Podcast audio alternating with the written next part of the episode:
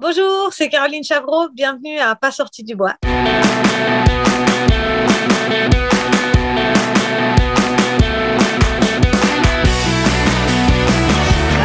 messieurs, votre gagnant du 110 Si tu commences à te sentir bien en courant un ultramarathon, fais-toi-en pas, ça va passer. Grand champion du 125 km. Tiens à remercier la belle gang de NAC qui est partenaire depuis les tout débuts du balado. Si tu es un athlète d'endurance, il faut absolument que tu essaies leurs produits. Je niaise pas, c'est un game changer. Les barres Ultra Énergie ont le parfait ratio de 4 grammes de glucides pour 1 gramme de protéines, mais surtout, le goût est débile. NAC, c'est des produits faits par et pour des athlètes d'endurance. Hey, puis depuis l'année passée, ils ont même des produits 100% vegan. Ben oui. T'as le goût d'essayer ça? Va sur le nacbar.com, choisis les produits qui t'intéressent et entre le code promo pas sorti du bois pour obtenir 15% de rabais. P-A-S-S-O-R-T-I-D-U-B-O-I-S. Merci NAC, puis je vous souhaite un bon épisode. Ouais, ben, on n'est pas sorti du bois, hein? Bonjour tout le monde, bienvenue à Pas sorti du bois, épisode numéro 40. Déjà 40, vous le savez, moi, à chaque dizaine, euh, j'aime recevoir une invitée, un invité qui se démarque. Aujourd'hui, pour le 40, j'ai le bonheur, mais surtout l'honneur de recevoir Caroline Chavreau. Bonjour Caroline. Bonjour. Merci beaucoup d'être là. Euh, bah, c'est rien, c'est un plaisir. En fait, Caroline, tu es une athlète euh, franco-suisse de trail. On aura l'occasion de parler euh, de ton palmarès exceptionnel. Je ne veux pas te gêner d'entrée de jeu comme ça, mais je tiens simplement à dire en, ouverture que tu es la troisième personne de l'histoire à avoir remporté et l'UTMB et la Hard Rock derrière Chrissy Mole et Kylian Jornet. C'est quand même quelque chose de, particulier. Puis euh, mes auditeurs ben, connaissent bien la Hard Rock, connaissent bien l'UTMB. C'est des courses euh, mythiques. Puis tu fais partie de ce trio qui a remporté ces deux courses-là. Donc, Ah, on je a- ne savais pas, mais ah ben voilà, je te l'apprends. Donc, euh, ben, c'est ça, je le disais, tu es une athlète euh, franco-suisse. Où es-tu présentement? euh, je, je suis vers Annecy. Je, je suis chez moi, dans ma maison, euh, dans un petit hameau, euh, pas loin de Annecy. donc, pour les Québécois, c'est loin. Annecy, c'est vers Genève, entre la France et la Suisse. Exact. Je suppose que tu as un panorama qui, qui fait rêver. Si je regarde par ma fenêtre, moi, il n'y a pas de montagne. Je suppose que toi, à Annecy, tu as une Oui, belle moi, il y a des sur la montagnes. nature. Bon, là, là, ça commence à se couvrir un peu, mais oui, oui, il y a de la montagne, ouais. Bon, ben, c'est le fun. Ben, merci beaucoup d'être là. Euh, moi, en ouverture, ben, je le dis toujours, j'ai euh, ma bière de la microbrasserie Emporium, donc mon partenaire. Les gens de Québec connaissent bien l'Emporium. Donc, c'est une euh, plumage nuptiale, une double Oat Cream IPA. Puis, je pense que c'est rendu ma bière préférée. Donc, merci à la gang de l'Emporium. Pour vrai, elle est excellente. Fait que, cheers à toi, Caroline. Merci d'être là. À votre santé, ouais. Moi, je sors de table, c'est le soir. Ben, c'est ça. Écoute, on est en décalage horaire et tout. Donc, euh, il est quoi, 20 heures euh, en France? Ouais, un peu euh, plus de 20 heures, ouais. Cool. Euh, donc, ben, en faisant mes recherches, j'ai découvert que Caroline Chavreau, l'ultra-traileuse, d'abord était une, une- une athlète de kayak. Parle-moi un peu Oui. de, de ton parcours sportif du kayak jusqu'aux ultras. Oui, et d'ailleurs, vous verrez qu'il y a un lien avec le Québec.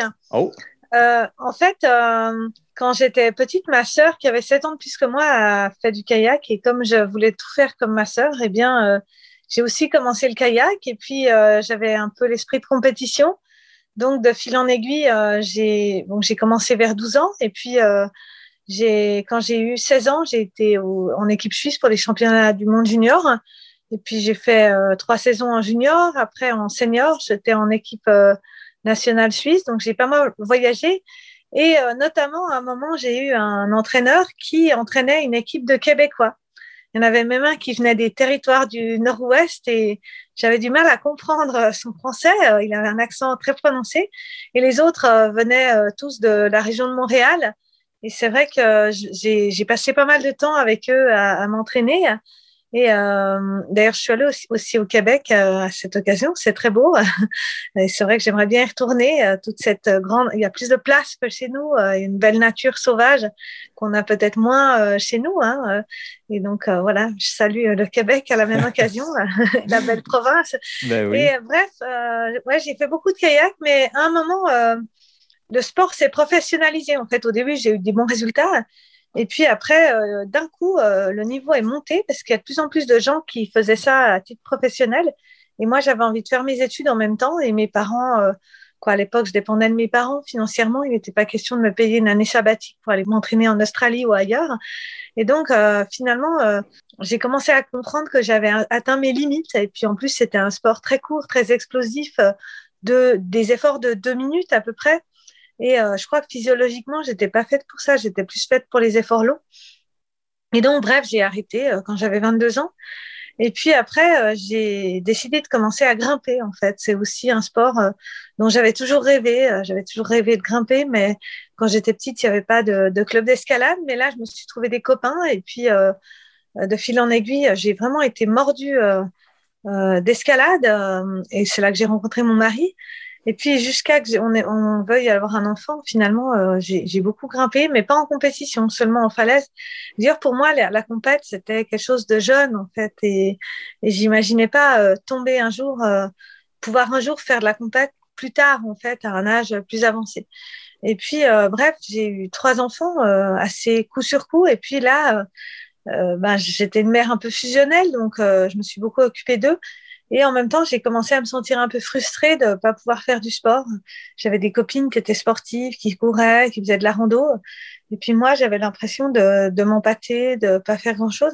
Et je me suis dit, bon, quand j'aurai le troisième, euh, voilà, quand j'aurai accouché, euh, je me remettrai au sport. Et j'ai essayé de réfléchir à, à ce que je pourrais faire parce que pendant pas mal d'années, j'avais fait du yoga aussi. Et là, je m'étais dit, non, mais ça va être trop compliqué avec un bébé d'aller prendre des cours de yoga. C'est des horaires fixes, euh, c'est contraignant. euh.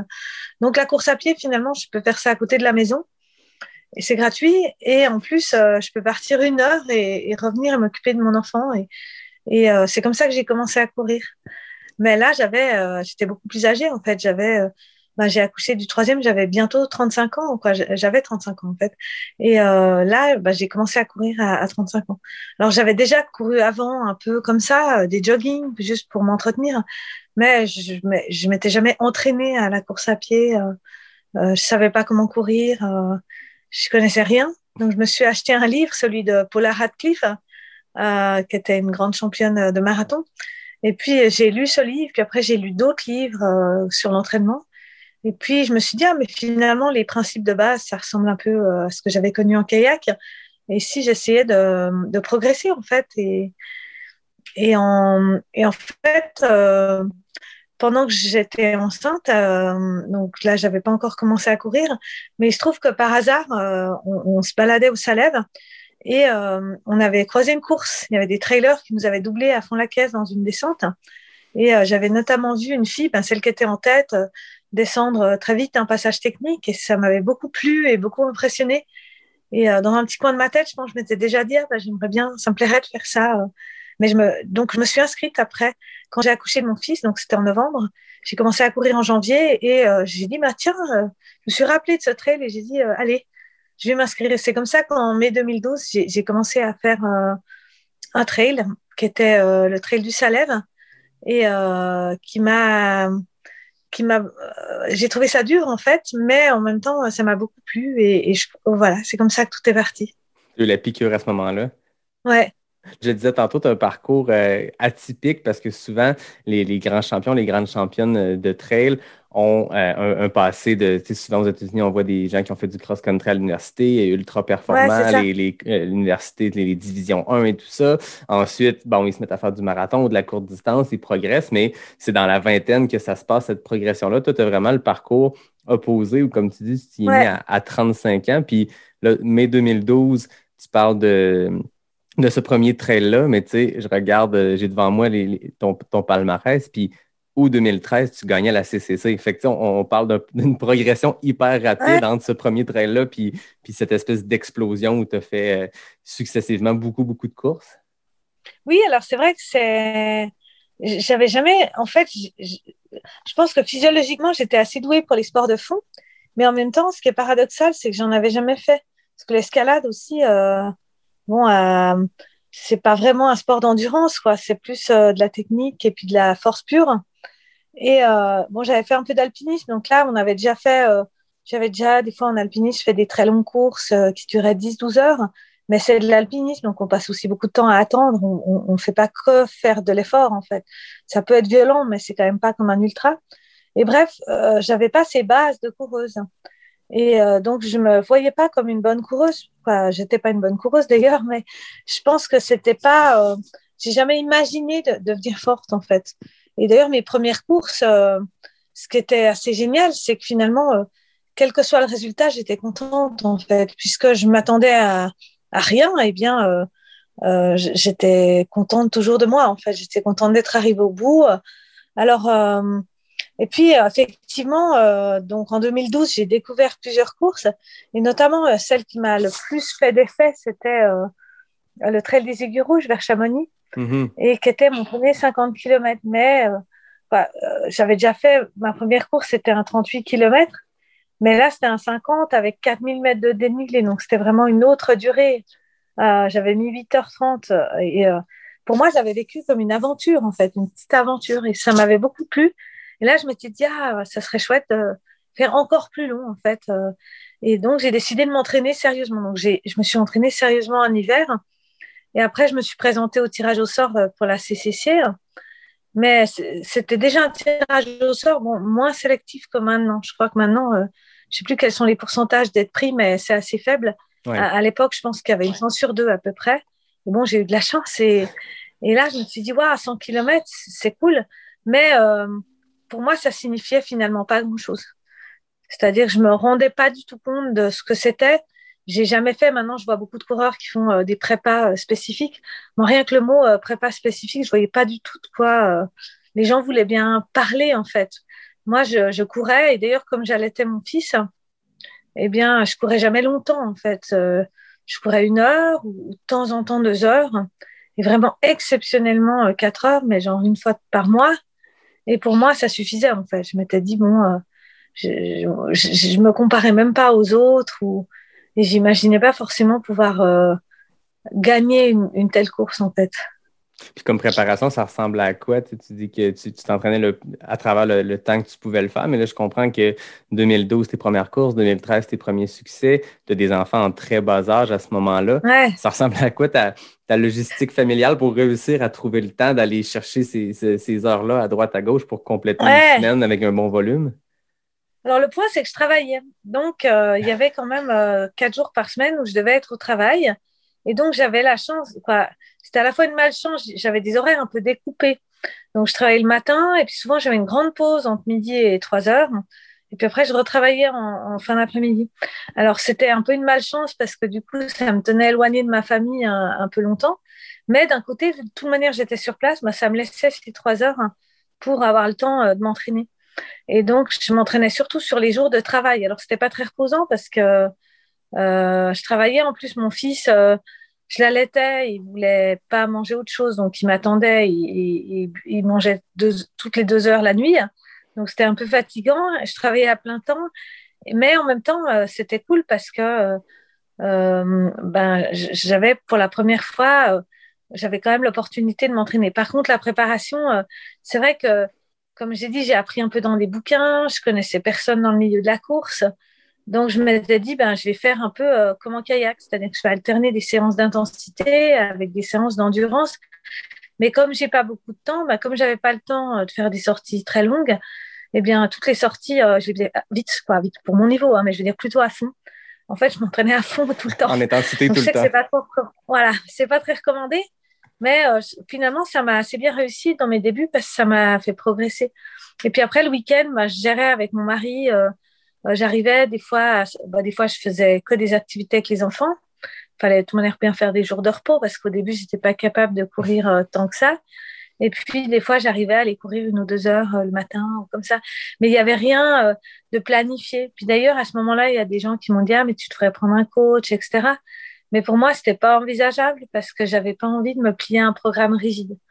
Pour moi, la course à pied, ça restait accessoire en fait. Ce qui passait en premier, c'est la famille. Donc, je casais euh, les, les, séances quand je pouvais, mais j'avais surtout pas envie de commencer à suivre des plans. Euh, ça, ça m'a jamais convenu ça. Je comprends. Mais surtout avec un horaire comme tu sembles avoir extrêmement euh, intense ouais. et propre à toi. Tu, sais, tu fais quoi dans la vie? Tu es, enseignante? Moi, je suis enseignante. euh, J'enseigne au lycée en Suisse euh, l'histoire et la géographie. OK. OK, ben c'est ça. Ben, est-ce que tu penses que cet horaire, parce que tu disais que tu avais des courtes nuits parce qu'il y avait ton fils qui se réveillait, tu avais l'intensité de, la semaine de travail, d'enseigner. L'enseignement, moi, j'ai vu, ma mère enseigner toute sa vie. C'est un travail extrêmement exigeant, autant mentalement que, physiquement, des débuts avec les jeunes et tout. C'est ça, exactement. Est-ce que de, réussir à, à, coincer des entraînements à travers ça, est-ce que tu penses que ce rythme de vie intense-là, pas beaucoup de dodo, le travail, la course, a peut-être permis à, bâtir cette espèce d'endurance-là, ou en tout cas la, force de caractère ou la force physique d'accomplir des, courses qui prennent 24 heures et plus? Là? Ouais, je pense un peu, et puis je pense que c'était un peu, euh, c'est aussi un peu mental, c'est-à-dire que ça, j'ai remarqué même maintenant où j'ai quand même plus de temps parce que mes enfants sont plus grands, donc euh, des fois, si je pars 3 heures le matin le week-end, ils ne le remarquent même pas parce qu'ils jouent avec leurs copains. Eh ben, euh, j'ai remarqué que, en fait, quand on a peu de temps, eh ben, en tout cas, moi, ça, je fonctionne comme ça. Je suis tellement contente de pouvoir aller courir, vite, vite, vite, ah, je, vais courir, je vais être trop contente. Et, deux heures, ça va me paraître très court et je vais terminer frustrée. Et inversement, si j'ai tout d'un coup, euh, si mes enfants sont pas là, et si j'ai tout d'un coup toute la journée, je me dis, ah, je dois aller faire une sortie de quatre heures, des fois, je vais trouver ça long, en fait, un peu contraignant d'avoir, de m'entraîner aussi longtemps. Et, c'est étonnant le temps, il s'écoule pas à la même vitesse. Et là, je vivais chaque entraînement comme une chance et un privilège. Et je pense que du coup, euh, ça me satisfaisait, j'étais contente. Et la fatigue, je l'écoutais pas trop. Et alors, paradoxalement, moi, je me rappelle mon ostéo qui m'avait dit, ah, mais c'est fou que tu arrives à courir en allaitant euh, ton fils. Et finalement, quand tu vas arrêter, euh, tu auras, une patate d'enfer.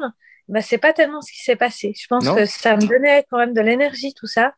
Et en fait, j'ai jamais été aussi en forme que, je pense, cette année 2013. Alors peut-être, j'étais pas encore capable de courir aussi vite que maintenant, par exemple, mais euh, j'avais pas trop de fatigue, en fait, pas vraiment trop de fatigue parce que euh, je, pense que j'avais même pas le temps d'y penser. Et puis bon, j'étais aussi plus jeune, je pense, que, maintenant.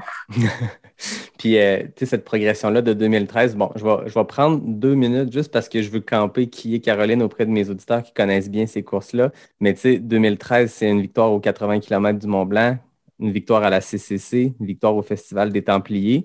Puis ensuite, ben, tu as enchaîné, j'ai répertorié 32 victoires en ultra-trail, plus de 45 podiums. Une année 2016, bon, j'arrête après, je ne veux pas te gêner, mais l'année 2016, c'est 10 victoires, dont, attention tout le monde, la Trans-Grande Canaria le Madère Island Ultra Trail, le 80 km du Mont Blanc, l'UTMB et les championnats du monde de trail du Portugal. C'est une, seule saison 2016. Ouais, ça, c'était une belle année. Une montée en puissance de, de 2013 où tu faisais des premiers essais à, t'entraîner le midi à travers le boulot et tout, jusqu'à ces années-là exceptionnelles. Est-ce qu'il y a quelque chose qui a changé dans ton mode de vie, dans ton entraînement ou ça a toujours été cette recette-là?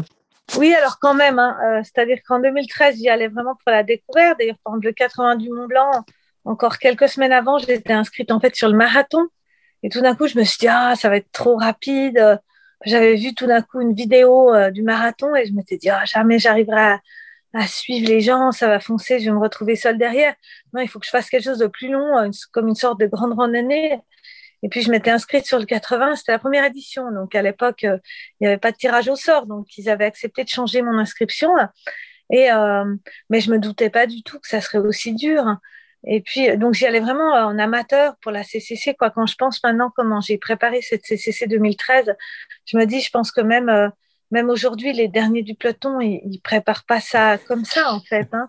J'ai, en fait, la, la, la veille, quand je travaillais encore la veille, j'avais juste pris euh, le vendredi, euh, je crois que je sais plus quel jour c'était, je crois le vendredi. Puis j'avais juste pris le vendredi de congé en fait. Donc je travaillais jusqu'au jeudi à 5 heures. Et puis le jeudi à midi, j'étais rentrée chez moi euh, à la pause du midi. Je m'étais dit, bon, il faut que je commence à préparer cette course là, c'est demain.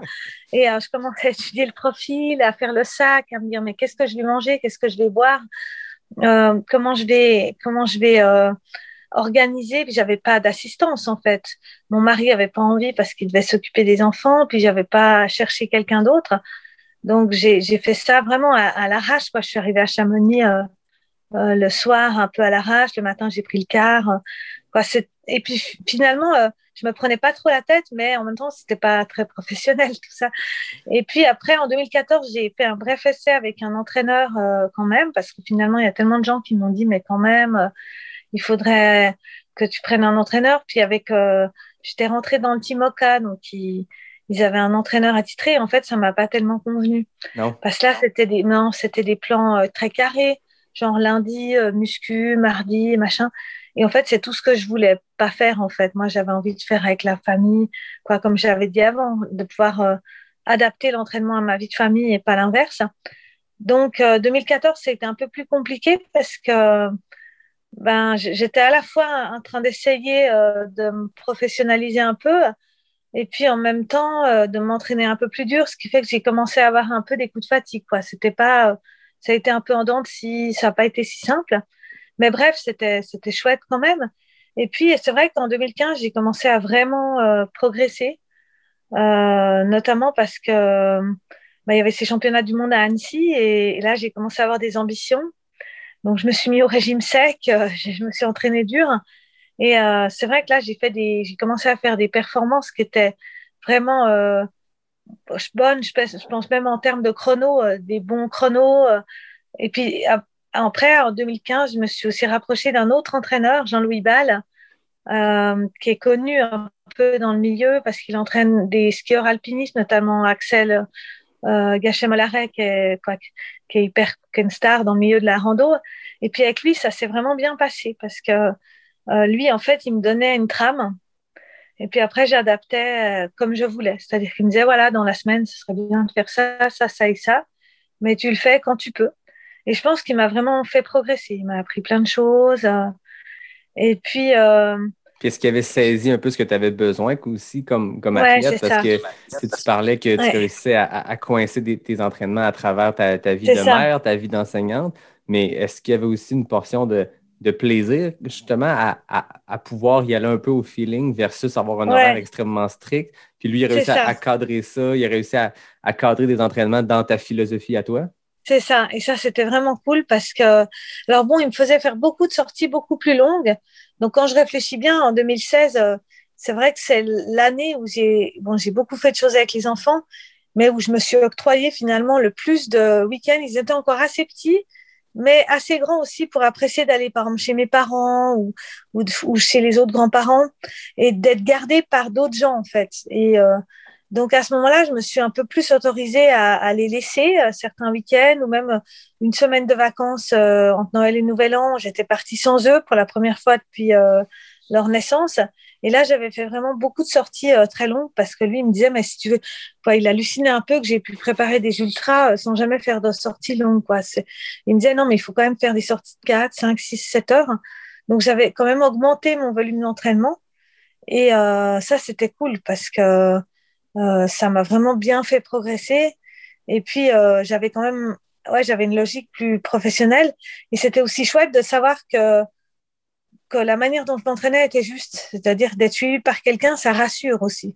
On se dit, on fait juste, on, est dans le, on est dans le juste en fait. Et euh, mais c'est vrai que j'aurais pas pensé faire aussi bien en 2016. Et je pense qu'il y a eu aussi un, phénomène où, euh, que je dirais pas que c'est de la chance, mais j'avais quand même un peu la chance d'être toujours en forme euh, au bon moment. Parce que des fois, même si on se prépare bien, euh, ben on peut avoir un petit imprévu de dernière minute qui fait qu'on n'est pas en forme le jour J. Euh, par exemple, en, 2000, euh, en 2014, au Templiers, euh, je voulais faire la grande course des Templiers. Et vraiment, quelques jours avant, mais encore trois jours avant, j'avais une forme d'enfer. moi qui n'avais pas été une coureuse rapide, là, je commençais à courir vraiment vite. Et je m'étais dit, ouais, je vais pouvoir faire quelque chose de bien. Et euh, la veille de la course, j'ai tout de suite senti que ça allait pas en fait. J'avais la tête, euh, j'ai voulu courir une demi-heure, j'avais la tête qui tournait. Et après, j'ai dû abandonner la course parce que j'étais complètement épuisée. Et des fois, même si on se prépare bien, même si on est en forme, il peut y avoir le petit grain de sable qui fait que ça marche pas. Puis en 2016, bah, il n'y a jamais eu ce grain de sable en fait. Tout, tout s'est bien passé tout le temps. Chaque fois, j'avais des jambes euh, de feu, euh, j'étais en forme. Puis évidemment, une fois qu'on a commencé à réussir, bien la confiance arrive et puis euh, c'est vrai que c'est assez stimulant d'avoir confiance en fait. Et puis je partais devant et, et, et ça évidemment ça, ça, met un état d'esprit qui est, qui est positif en fait. C'est vraiment un, cercle vertueux. Et ouais, c'était ça, c'était ça en 2016 la confiance en, tes moyens comme coureuse, mais aussi la confiance, je suppose, euh, comme tu dis, quand ça fait 7-8 courses consécutives où il n'y a pas de petits grains de, de, de sable dans l'engrenage, mais je suppose que parce que je sais ce que tu parles à un autre niveau complètement. Moi, je cours des ultras plus en mode euh, mid-pack, mais il y a toujours, ce, tu sais, tu commences la course en disant j'ai des bonnes sensations, mais tu as toujours Ouais. l'espèce de petite crainte dans le fond de la tête de se dire Ouais. est-ce qu'au kilomètre 80, l'estomac va me lâcher? Parce que c'est arrivé à. X moment. Là, je suppose que quand tu es sur une lancée, tu sais, tu gagnes la Transgrande Canaria, tu vas à l'île de Madère, tu gagnes, tu gagnes les 80 km du Mont Blanc. Ouais. Puis toutes des courses où il y a des, des- des courses parfaites comme un ultra peut être euh, parfait, mais tu sais, des, des- des courses où justement tu as des bons feelings du début à la fin, Ouais. ça doit mettre en confiance. Tu dois te présenter une ligne de, de départ avec le, le couteau entre les dents puis prêt à tout. Là. Ouais, c'est ça. Et ce qui est drôle, c'est que à l'époque, j'avais commencé à aller sur Strava, donc je, je peux bien voir les, les chronos. En fait, je vois qu'à l'entraînement, euh, même quand j'essayais d'aller vite en 2016, j'étais pas si rapide que ça. Euh, sur, je me rappelle de quelques sorties où vraiment j'essayais de me pousser. Et à l'entraînement, je faisais pas des performances euh, exceptionnelles, mais en course, tout marchait en fait. Et, euh, et ça, c'est vrai que c'est génial aussi. euh, euh, et évidemment, euh, ce que je me suis pas forcément rendu compte à, à, à l'époque, c'est que du coup, j'avais pris l'habitude d'être devant.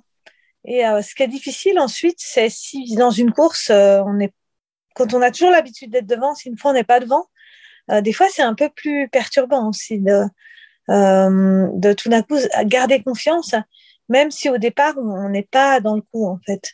Et ça, c'est ce que si maintenant je, m'y remets, c'est ce qu'il faudra aussi que, que j'apprenne à faire en fait. C'est faire la course à mon niveau. euh, et tant pis, si des personnes sont plus rapides, les laisser filer devant. Ouais, je Ouais. comprends. Être confortable dans, Ouais. dans une position qui n'est pas celle de tête. Puis Ouais, on le voit en exactement. ultra. sais, Moi, je, suis- je suis un gros fan du sport aussi, donc on suit les courses. Puis tu sais, des performances comme, comme Xavier Thévenard, sa victoire à l'UTMB, je pense que c'est 2018.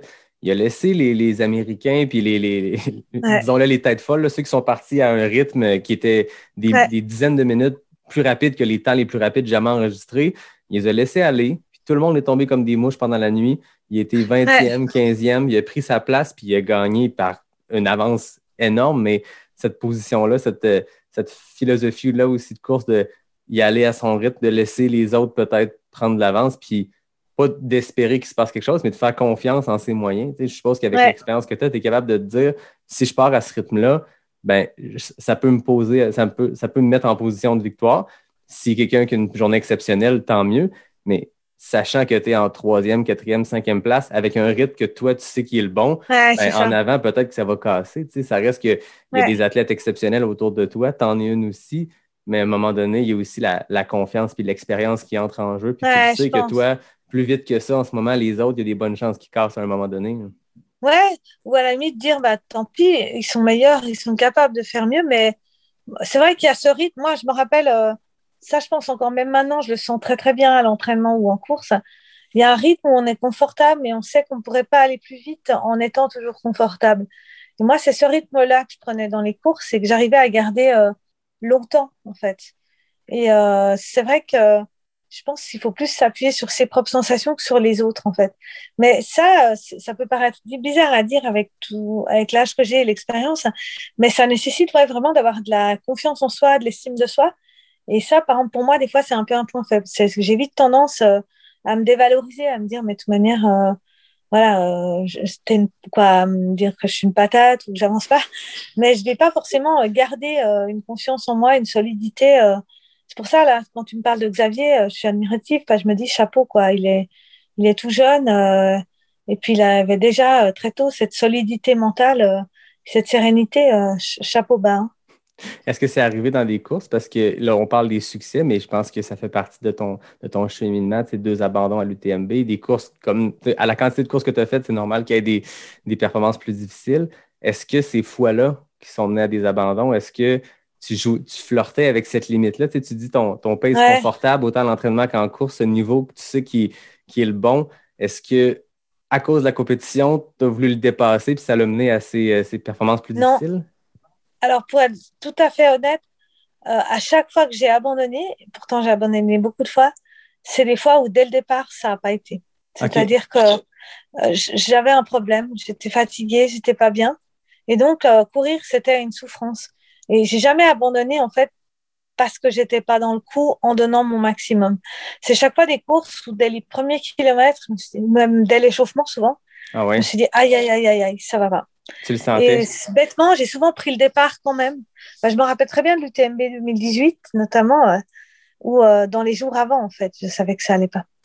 Et euh, bon, je suis allée quand même, j'étais inscrite hein, en me disant, bon, ben, on sait jamais. Mais en fait, c'est idiot parce que sur un UTMB, c'est pas euh, sur un malentendu, quoi. C'est quand même tellement long que, c'est sûr que ça va pas, peut pas arriver à l'arrivée. Mais pour moi, l'UTMB, c'était tellement un mythe, tellement un rêve que l'idée de renoncer avant même d'avoir essayé, euh, ça m'était insupportable.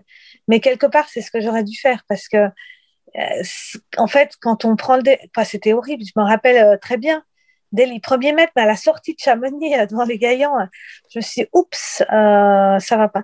Et il se trouve que, comme ça, au milieu de la nuit, sur un espèce de, je sais pas pourquoi, il y en a plein qui ont abandonné ou quoi.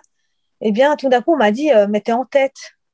Et pour moi, c'était tellement une espèce de galère sans nom que je me suis dit, ah, quoi, en tête? Non, c'est pas possible. Bah, du, coup, je dois continuer. Allez, je dois quand même tenter ma chance. C'est sûrement. Puis je voyais bien sur ma montre hein, que j'avançais pas et que j'avais déjà un temps euh, de dingue de retard sur euh, 2016. Mais je me disais, bon, ben, puisque je suis en tête, il faut continuer. Mais il y a un moment, euh, ça s'est grippé, quoi. Je suis arrivée dans, dans le Val Ferret italien et, et là, euh, c'était plus possible, en fait. J'avais été vraiment au bout du bout. Et c'est vrai que je crois que j'ai jamais euh, commencé une course bien et abandonné ensuite. C'est toujours, moi, c'est comme ça, je le sens au, départ. Et c'est pour ça aussi qu'à un moment, j'avais décidé d'abandonner la compétition parce que euh, il y avait plus jamais où je me sentais bien, ni en compétition, ni à l'entraînement. J'avais plus la forme d'avant, donc je me suis dit, ça sert à rien de, de continuer parce que ça mène à un mur, en fait. C'est comme quelqu'un qui, qui fonce toujours dans le même mur en espérant qu'un jour, euh, le mur va s'écarter tout seul, mais euh, donc c'était sans, sans issue. hein. Ouais, je comprends.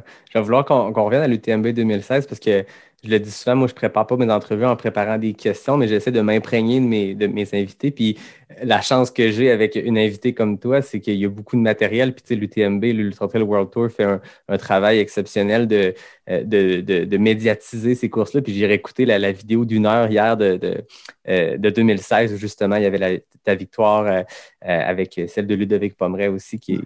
On y reviendra, mais là, tu ouvres la porte vers cette, euh, cette espèce de retraite que tu avais annoncée. Euh, je crois que c'est 2018-2019? Euh, en fait, c'est de 2019. OK. ouais. Puis qu'est-ce qui avait motivé ça? C'était vraiment ce- cette perte en fait, de c'était un peu plaisir-là? compliqué. En fait, euh, ouais, comme j'ai dit, j'ai eu énormément de problèmes de santé. J'ai fini par savoir ce que c'était. Euh, et maintenant, j'ai trouvé la solution. Donc, mais pendant des années, j'ai pas su euh, quel était le fond du problème. Alors, au début, il y avait un surentraînement, hein, ça c'est clair. Mais euh, en fait, en 2000, euh, fin 2018, je me suis cassé le pied. Et donc, euh, c'était une fracture fatigue. Donc, ça, en général, comme a dit mon médecin, en général, ça tombe pas de nulle part. hein. C'est qu'il y a une fatigue profonde hein, et qui se manifeste, voilà, par une fracture.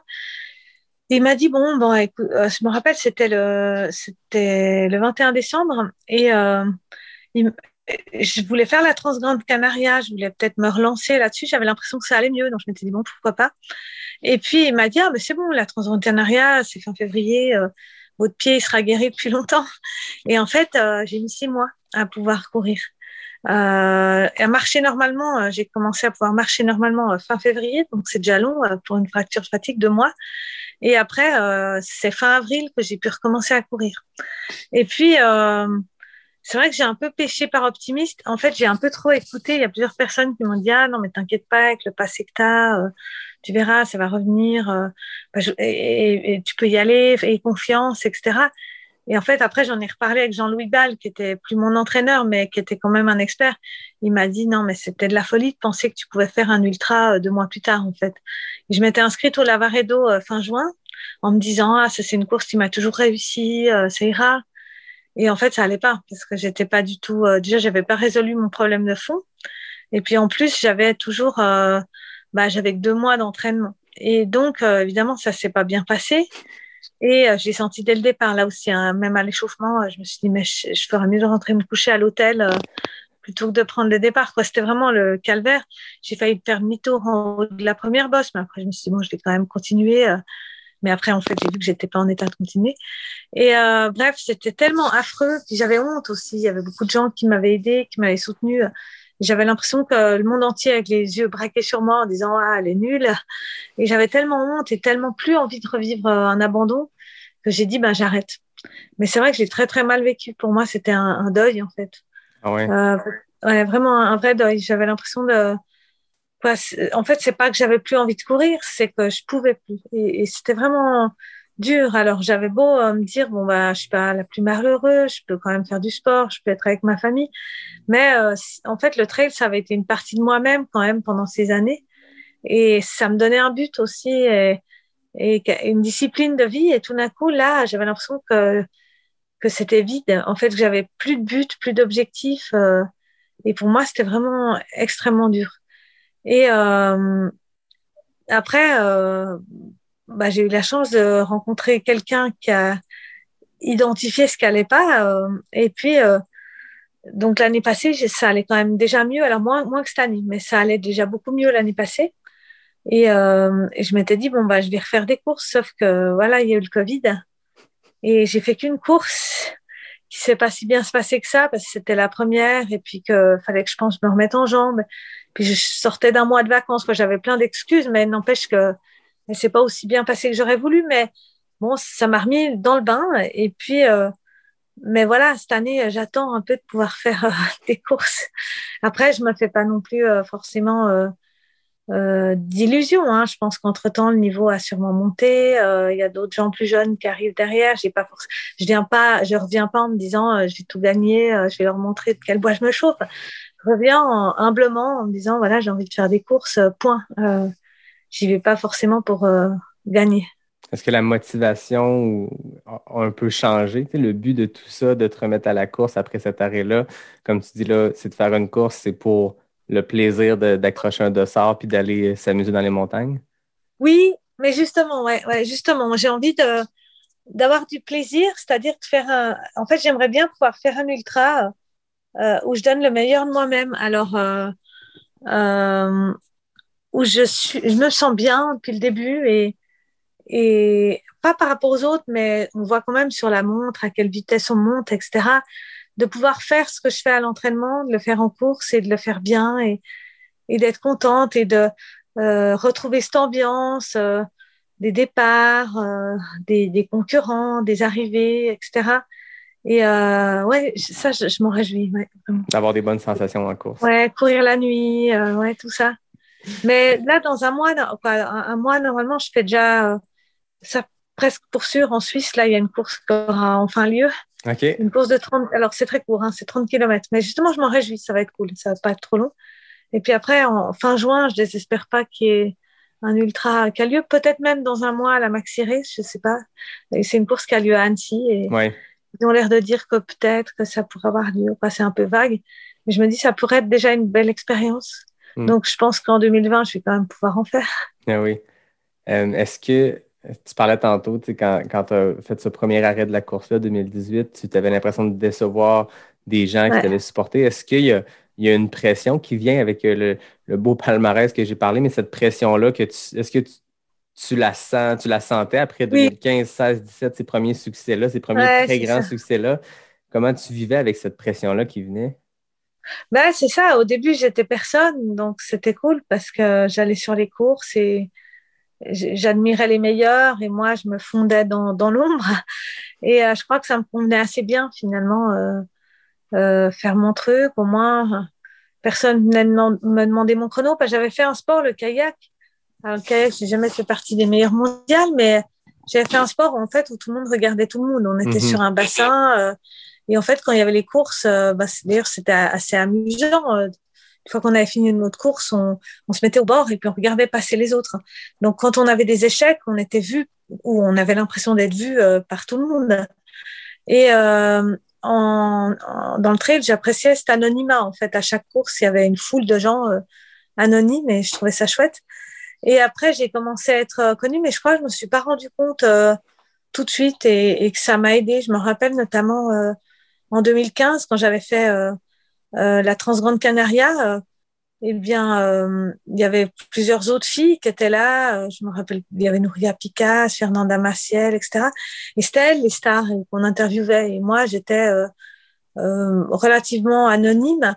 Et euh, des fois, j'étais même gênée un peu en, dépassant des filles dites euh, des, des, des, championnes, de me dire, ouais, ça me gênait un peu. J'arrivais derrière en me disant, est-ce que j'ose passer Et finalement, c'était bien aussi. Et après, en 2016, bah, c'est vrai que j'ai tellement tout gagné que ça me gênait pas plus que ça, en fait. Je, euh, je, je, ouais, je, regardais pas trop. Euh, mais j'ai commencé à trouver qu'on à la fin, ouais, j'ai commencé à trouver un peu gênant, notamment des gens qui disaient ah mais c'est pas possible, elle doit être dopée. Bah, j'ai remarqué aussi que quand on est bon, on peut attirer un peu des critiques et des jaloux ou, ou des médisants ou je sais pas.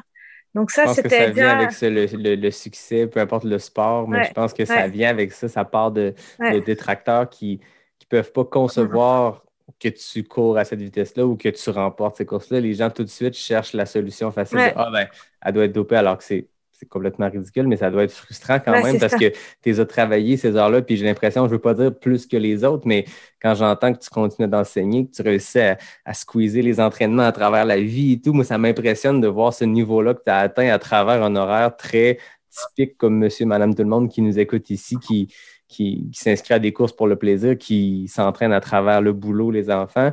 Moi, ça m'impressionne que tu aies eu cette progression-là là-dedans, mais ça devait être frustrant, sachant les heures, les sacrifices que tu faisais, de te faire pointer du doigt comme ça. Oui, puis surtout que, je sais pas, euh, moi maintenant, ça, ça me laisse plus un peu froid, mais je me rappelle qu'à l'époque, j'avais j'avais vu pas mal d'articles sur Armstrong, par exemple, dans le cyclisme, euh, à quel point c'était une mafia, en fait, ce dopage. Et le dopage, c'était vraiment quelque chose qui me choquait profondément. Euh, quoi, ça me choque toujours, mais euh, maintenant, je m'intéresse peut-être plus à d'autres choses. Mais à l'époque, ça me choquait vraiment.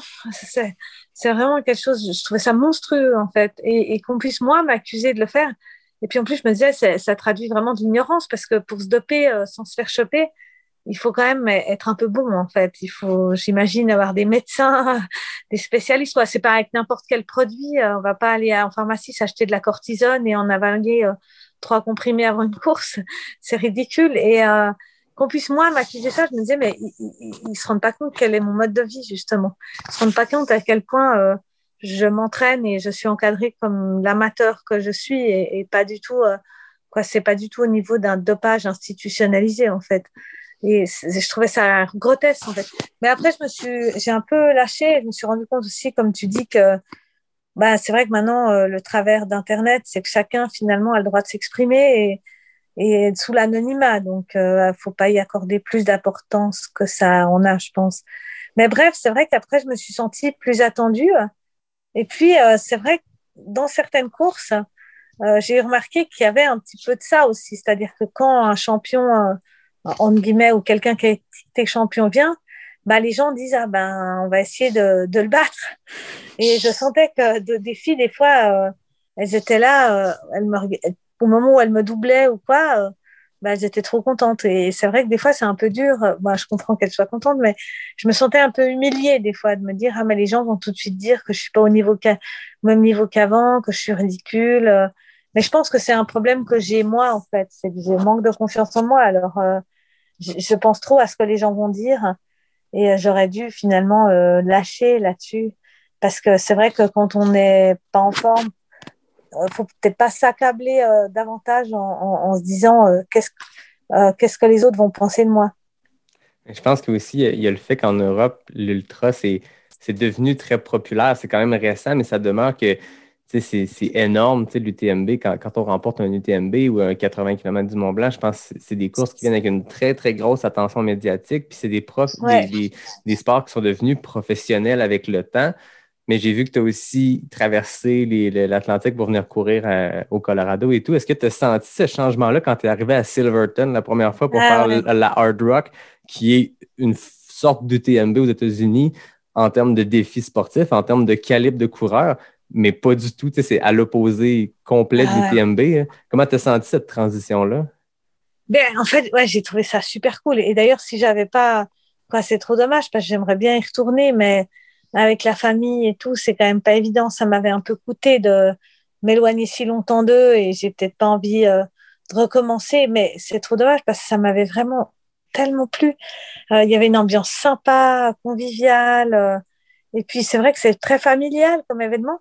Et en même temps, ils avaient organisé des petites choses. Je me rappelle, à un moment, ils avaient fait une Women's Trail euh, discussion et une petite discussion entre euh, les femmes qui participaient à la hard rock.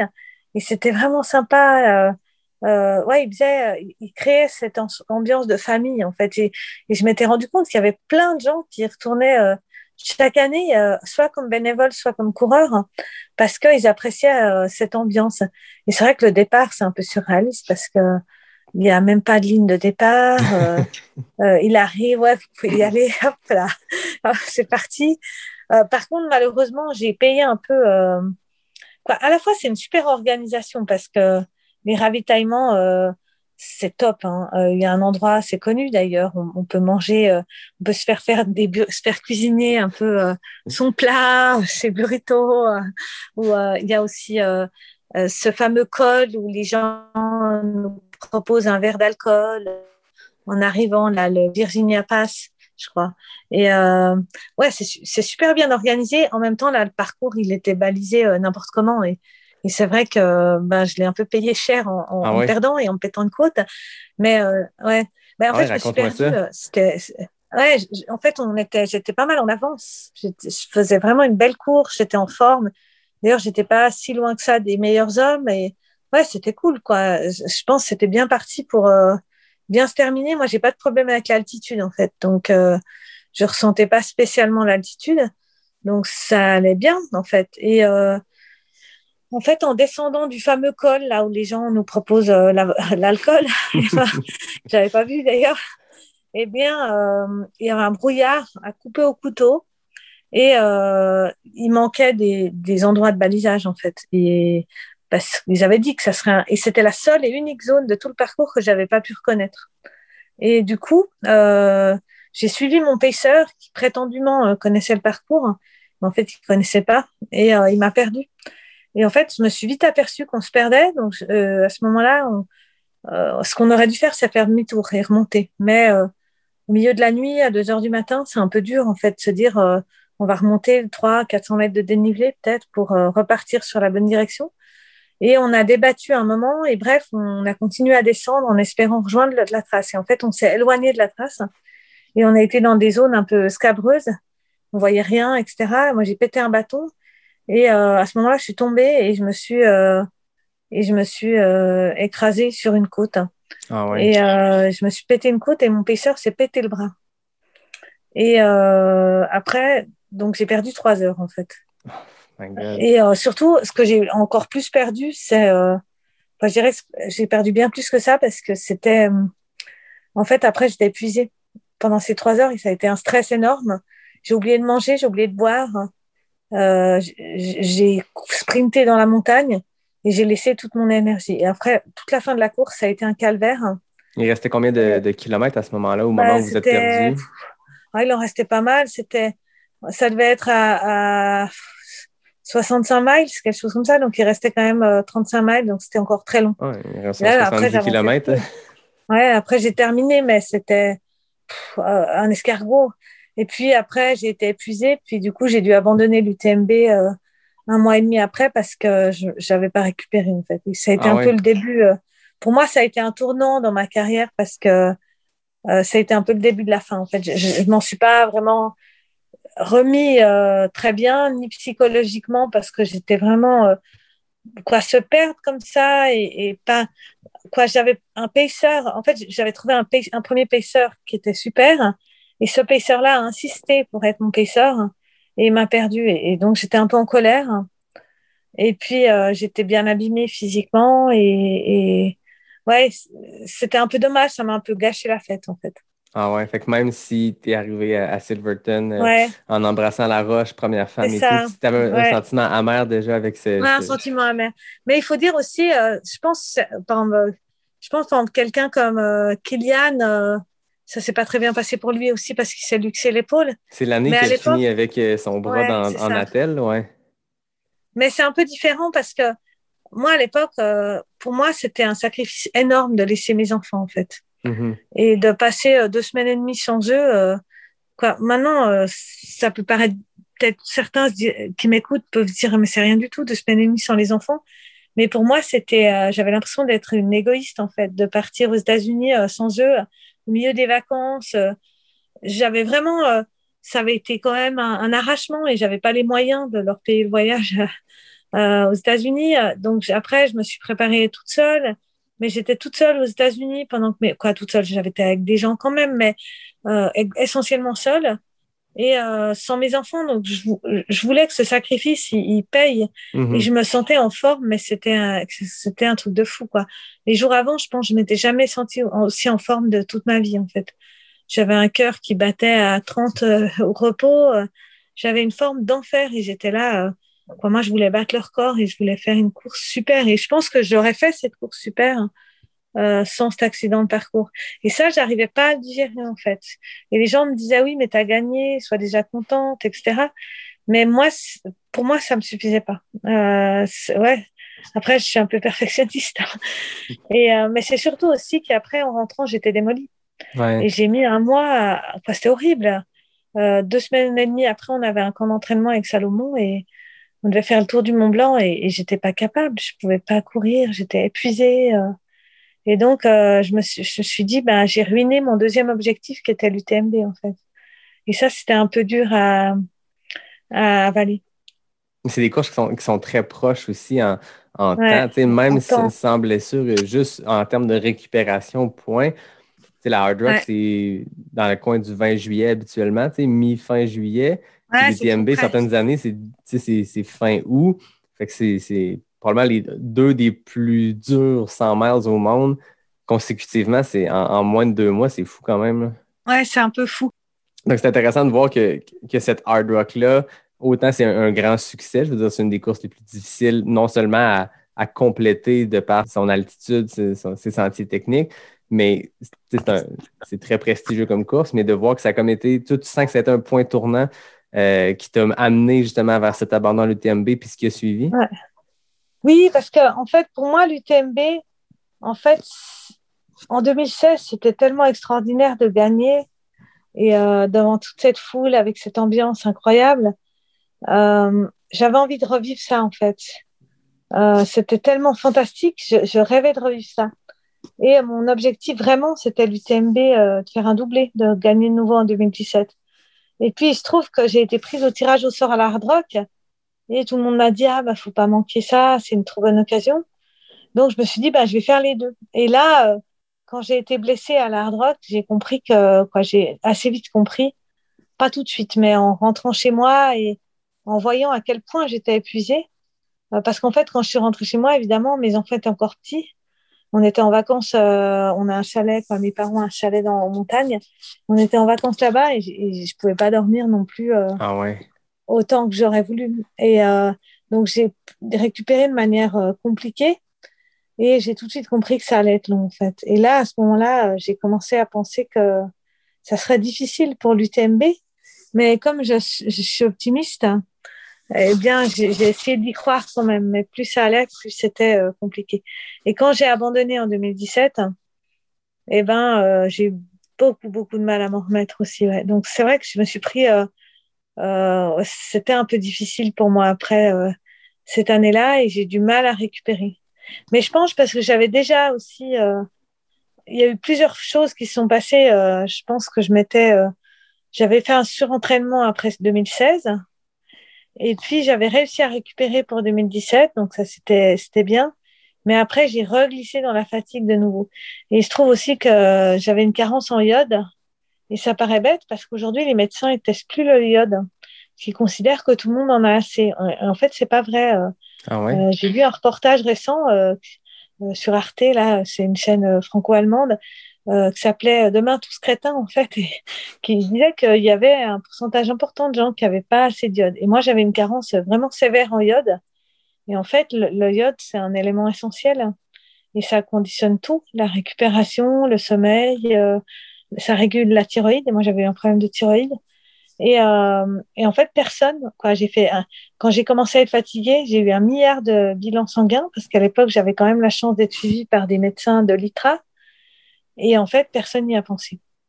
Et les médecins me disaient, mais on comprend pas pourquoi tu es si fatiguée, euh, on comprend pas, euh, tu as des bilans sanguins qui sont parfaits. Effectivement, plus je me reposais, euh, plus j'avais des bilans sanguins qui étaient excellents. Euh, quand j'ai fait l'UTMB en 2017, moi qui avais toujours eu des problèmes d'hémoglobine, euh, j'avais jamais eu autant de fer dans le sang et d'hémoglobine. On, on aurait pu se dire, mais c'est fantastique. Et en fait, ça allait pas. Et c'était l'iode. Et c'est vrai que c'est c'est assez fou en fait. là, depuis que j'en prends, ben, je, je vois, je me vois rétablir à, à toute allure. Là, j'ai l'impression d'avoir de nouveau le. Alors, je suis plus âgée, mais j'ai l'impression d'avoir le même, euh, la même forme qu'en 2016. Ah ouais. C'est fou à quel point un petit dérèglement comme ça, une petite chose, un manque d'un de, de, truc. Moi, j'avais jamais entendu parler même de l'iode. Tu, tu m'aurais demandé est-ce qu'on a de l'iode dans le corps, je t'aurais dit je ne sais pas. mais c'est fou quand même de voir qu'un petit dérèglement comme ça peut mener à justement cette carence-là qui mène à. C'est difficile de récupérer. Tu sais, c'est intense, c'est ce qu'on fait subir à nos corps dans, dans des ultras de, cette longueur-là. La récupération est essentielle, mais si tu quelque chose biologiquement, physiquement qui, fait, qui, empêche cette récupération-là, ben, ça peut être destructeur. Hein. vous, je pense qu'au Québec, euh, vous êtes moins touchés parce que les zones les plus peuplées sont pas très loin de la mer. OK. Et donc, euh, l'air, etc., il en contient. Et nous, en, Suisse, autrefois, c'était très courant. Les gens, euh, il y avait énormément de gens qui, qui restaient, par exemple, les enfants, s'ils en manquent, dans leur petite enfance, ils, deviennent crétins. On parlait des crétins des Alpes. Ah ouais. C'est vrai que, euh, ouais. Et en fait, euh, quand on en manque adulte, bah, c'est vrai que moi, j'avais l'impression, même dans mon travail, de moins bien réfléchir qu'avant. Euh, de ouais d'avoir plus de problèmes de à me concentrer à lire des choses difficiles etc et en fait, je faisais, je faisais le lien avec la fatigue. Je me disais, ah, mais je dois être fatiguée. C'est parce que je suis fatiguée. Quand on est fatigué, on est moins, on est moins concentré. Et en fait, euh, c'était ça. Et c'est fou, quoi. Se dire, c'est un tout petit élément. Et personne n'y a pensé, en fait. Maintenant, je, dois dire aussi, je suis un peu plus prudente. C'est-à-dire que je fais beaucoup plus attention à m'écouter, en fait. Quand je, je, suis fatiguée, je me repose. Avant, je culpabilisais de me reposer. Maintenant, toujours un peu, mais moins, en fait. Je me dis, bon, et c'est vrai que j'essaye de, de jamais reglisser dans, dans la fatigue, en fait. Est-ce que de l'avoir vécu, cette fatigue extrême-là, ou des années, je vois, je vois 2016, c'est une douzaine de courses sur 12 mois, des courses extrêmement longues, c'est beaucoup de courses au-dessus de 100 kilos. Est-ce que c'est des choses que, que tu as appris justement peut-être à la dure, mais que maintenant, si 2021 ou 2022, on peut recommencer à courir puis faire des événements comme on veut, est-ce que tu, tu penses diminuer le nombre d'événements? Est-ce que tu as appris ah, oui. de ça? Ouais. Déjà, je pense que j'aurais plus envie, en fait. J'aurais plus envie d'en faire autant. Euh, j'ai envie de faire des courses, mais je sais pas, j'ai, pas envie de, d'en faire tout le temps, tous les week-ends, quoi. J'ai envie d'avoir du temps pour penser à autre chose. Et puis, c'est vrai que j'ai des enfants qui maintenant, euh, euh font eux-mêmes de la compétition et ah ouais? moi je dois aussi euh... ouais mes deux grands ils... ben, même le troisième aussi mais le troisième est plus petit mais ma fille, elle fait de la compétition de ski de fond et elle a déjà un niveau local et, quoi, elle, est contente, elle progresse bien. Mais cet été, il va falloir qu'elle s'entraîne un peu, un peu en courant, en ski roue, etc. Donc, il faut que je sois là aussi pour euh, superviser tout ça. Donc, j'aurais pas envie de partir tout le temps en compétition et de laisser ma famille. Et puis, c'est vrai que euh, en 2016, j'avais une espèce de confiance euh, dans le fait que je récupérais vite. C'est vrai que c'était hallucinant. Hein. Quand j'y pense maintenant, euh, je faisais un ultra et une semaine après, j'étais sur pied euh, pour en faire un autre quasiment. Euh, c'était, c'était fou. Je récupérais vraiment bien. Et maintenant, cette confiance-là, bah, je l'ai pas. Donc, je me dis, bon, je vais m'écouter, prendre le temps de récupérer. Et puis, si je peux faire, allez, trois ultras dans une année, bah, ça sera, ça sera cool. Et, et je peut-être pas viser à en faire beaucoup plus. Après, j'aimerais bien faire des petites courses un peu plus courtes de temps en temps. Alors, je sais que c'est pas mon point fort parce que quand on devient plus âgé, on est aussi moins rapide. Puis moi, j'ai jamais été une coureuse de, de, de piste. Mais bon, euh, voilà, faire des choses plus modestes en fait. Pour le plaisir, je suppose, de pouvoir faire une course le week-end, mais en plus pour accompagner ton fils ou ta fille dans, dans, dans, leur course et tout. Et, parce qu'un ultra, on s'entend, c'est prenant. C'est la course elle-même qui prend plus de 24 heures, mais c'est aussi ça. Le, la préparation avant, c'est la, la, récupération après. Là, le lendemain, on n'est pas. Euh, ouais. On est, démoli. Hein. exact. ah, c'est terrible. Hein. C'est le fun de voir qu'il y a de la relève, euh, la deuxième génération après, après tes performances comme ça et tout, là, de voir que tu as des enfants qui, qui poussent aussi. C'est intéressant, c'est le fun. Ouais, c'est cool. Alors, c'est marrant de voir comment, comment moi, comme j'avais jamais couru enfant, je n'avais pas vu euh, les, les capacités qu'ils ont, c'est vraiment fou euh, par rapport à nous. Alors, ils n'ont pas des capacités euh, à courir euh, ben, 20 heures et ça serait surtout pas bien de leur en faire faire. Mais par contre, quand on fait des petits chronos sur des petits segments, ah, c'est incroyable. Quoi. Ils récupèrent très vite, ils sont hyper rapides, ils ont une caisse d'enfer. Donc ça fait plaisir. Puis c'est vrai qu'en ski de fond, c'est un sport intéressant, euh, technique. euh, et là, c'est chouette aussi de les voir euh, progresser. hein. Je suppose que s'ils se classent bien en ski de fond, c'est qu'ils font de la compétition. Toi, Ouais. la- comment tu compares la fierté de tra- arriver à Chamonix en 2016 après une victoire aussi éclatante versus là, cette fierté-là de, voir tes, tes- tes propres enfants Ouais. compétitionner? Est-ce que ça se compare comme fierté? Comment tu vis Ouais, ça? un peu quand même. Alors c'est vrai que j'essaie de, des fois j'essaie de pas non, j'essaie de me dire bon, est- est-ce que je projette, c'est-à-dire que j'ai pas non plus envie de me réaliser à travers eux. En fait, j'ai envie d'être contente pour eux, mais euh, des fois la limite elle est un peu euh, ténue. Mais en tout cas, ça, oui, ça rend fier et content. Et, et euh, moi, ce que je trouve génial, c'est de me dire ben ils ont une chance incroyable en fait de euh, d'avoir pour, pour des jeunes d'avoir un but, de progresser, d'être en petit groupe de copains avec un bon entraîneur et d'avoir des objectifs. Moi, je trouve que c'est génial. Donc, euh, c'est vrai que ça me fait vraiment euh, un immense plaisir. Alors, c'est- sûr que je, je, je dirais, je les hiérarchiserais même pas. C'est-à-dire que j'ai envie d'avoir mes réussites, mais je pense que la, leur- réussite à eux me fait autant plaisir que mes réussites. Je pense, hon- honnêtement, j'arrive pas à, à classer euh, l'ordre. Bon, c'est sûr que l'UTMB à Chamonix, c'est vraiment classer la barre très haut là. Mais Non, C'est mais tu sais, que moi, c'est je vois. J'ai pas d'enfants pour ma part, mais tu sais, je vois des amis qui ont, qui ont des enfants, puis je vois la, la fierté dans leurs yeux de ah ouais. première fois qu'ils se lèvent debout, qui, puis qu'ils marchent. Fait que là, je me dis de toi qui es une grande compétitrice, tu sais, qui, qui a accroché plein de sorts, de Ah. voir tes petits partir, puis faire des compétitions de ski de fond, ça doit être un, un- un trip exceptionnel. là. Ouais, puis je trouve ça, ça rend, ça rend joyeux. Même l'autre jour, j'ai regardé, euh, c'était pas du tout mes enfants, et c'était même pas des enfants que je connaissais, mais j'ai regardé euh, des vidéos qu'un de, je- de jeunes euh, qui sont très très forts en escalade. Et moi, je trouve que euh, de voir, quoi, ça me réjouit en fait, de voir des enfants qui excellent euh, dans leur dans leur pratique. Euh, je sais pas, je trouve ça, je trouve ça beau. Alors, des enfants qui excellent pas de aussi d'ailleurs, ce qui est, les enfants, on a de toute manière du plaisir à les voir et et avoir du plaisir dans leurs activités. Mais c'est vrai que ça, ça rend euh, joyeux. Puis je me dis aussi, j'ai réussi à leur transmettre des, des bonnes valeurs, euh, le dépassement de soi, euh, l'exigence. je, trouve, ça bien. Je pense que c'est important. Ben oui, tout à fait. Là, on parlait de 2016, l'UTMB. Parlons-en pour vrai. Comme je l'ai dit, j'ai regardé cette vidéo-là, puis on voyait à quel point c'était bien campé cette année-là, tu sais, 2000, euh, 2016. Euh, il y avait euh, Rory Bozio qui avait remporté deux fois l'américaine, l'UTMB, dans Oui. des temps pas possibles, dans des top 10 au scratch, des trucs de Ouais, fou. Il y avait Andrea User qui, euh, qui, à ce moment-là, était première dans l'Ultra Trail World Tour. Puis je pense que cette année-là, elle et toi, vous vous échangiez cette position de, de tête-là. Je pense que vous étiez du même niveau, puis d'une compétition à l'autre, vous, vous performiez vraiment à un niveau comparable. Puis là, il y avait toi qui arrivais d'une victoire, tu sais, Trans-Grande Canaria, Mother Island. Comment tu te sentais sur la ligne de départ pour ton premier UTMB à l'aube, si je ne me trompe pas, de ta plus longue distance à vie?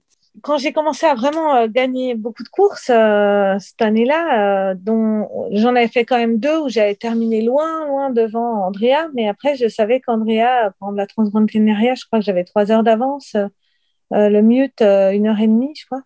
Et bon, je m'entendais très bien avec Andrea, même si on avait du mal à communiquer parce qu'elle parlait pas du tout anglais.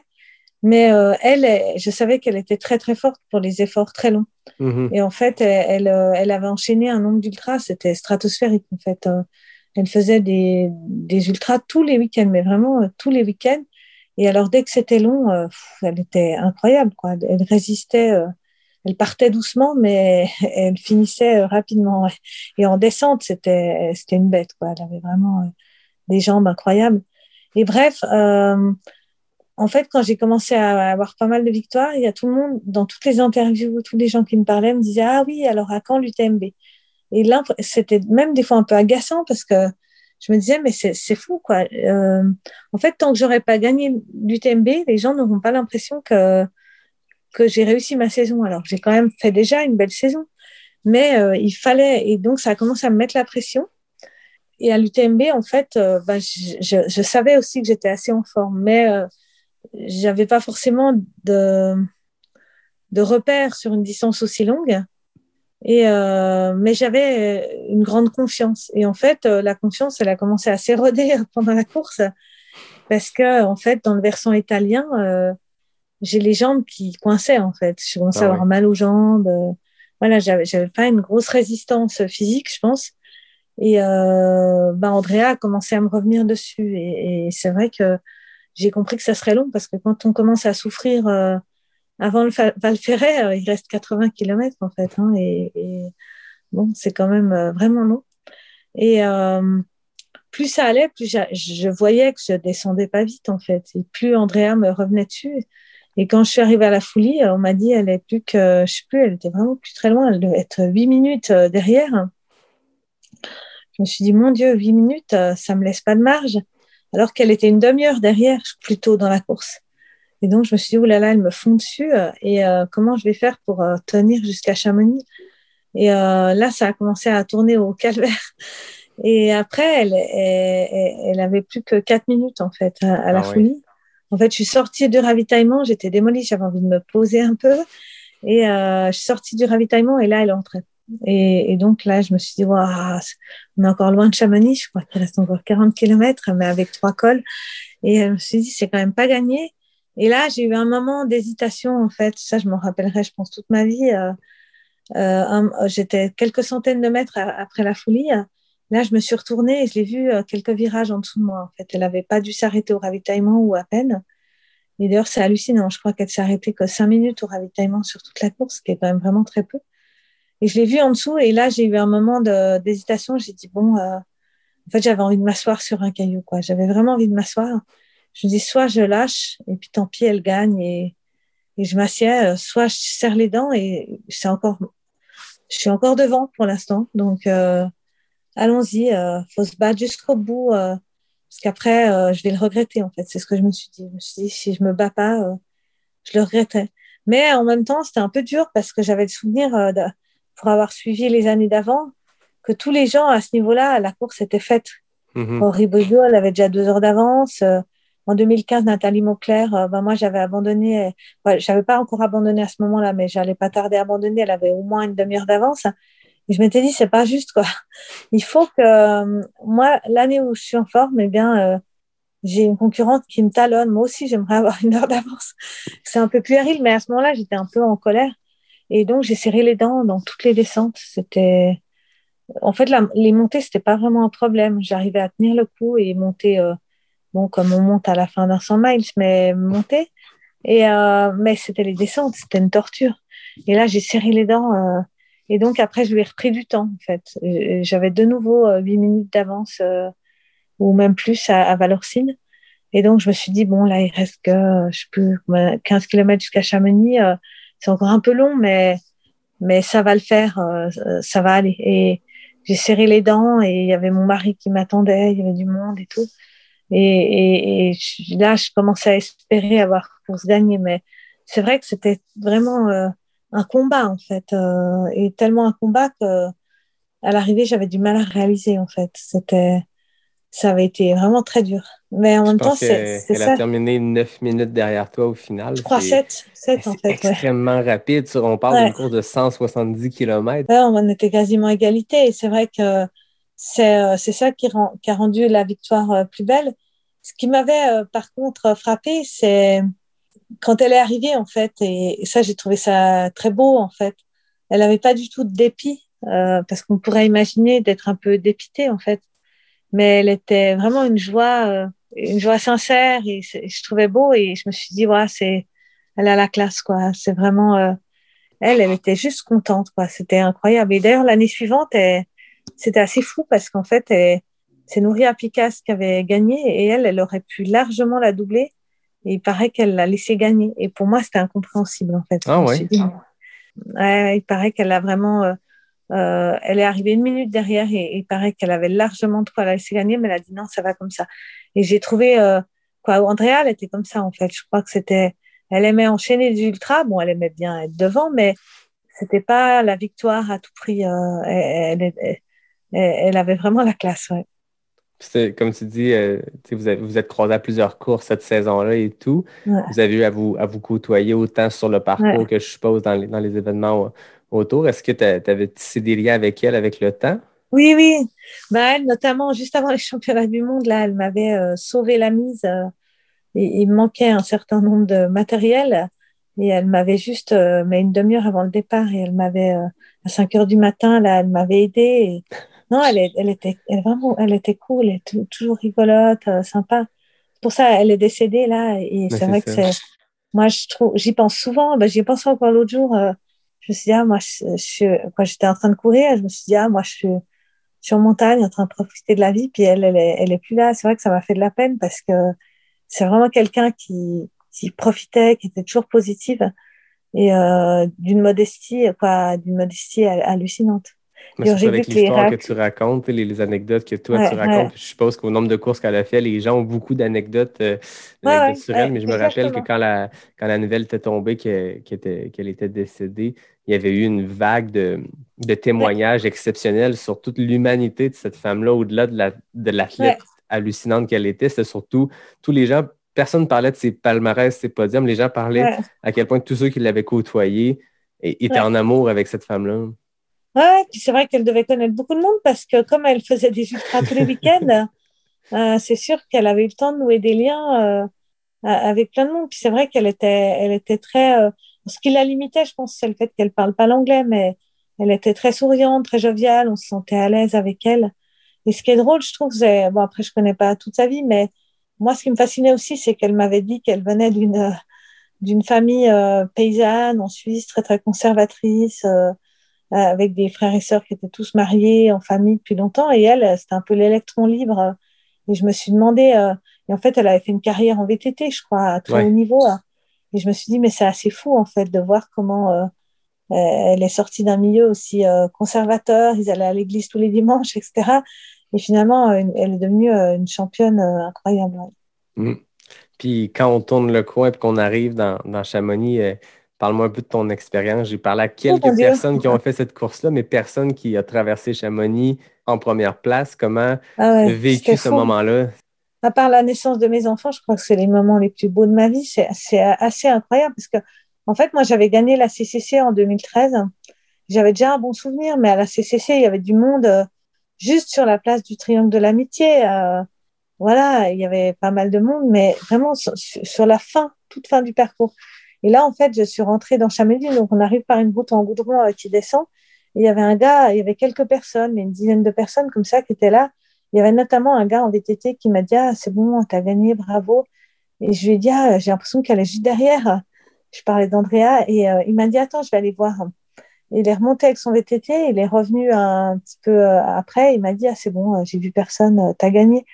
Et là, c'était déjà une joie, mais intense. C'était assez fou, quoi. Vraiment, c'était la première fois que je relâchais la pression euh, euh, depuis, bah, justement, depuis le Val italien, en fait, où, j'avais commencé à la sentir sur mes talons.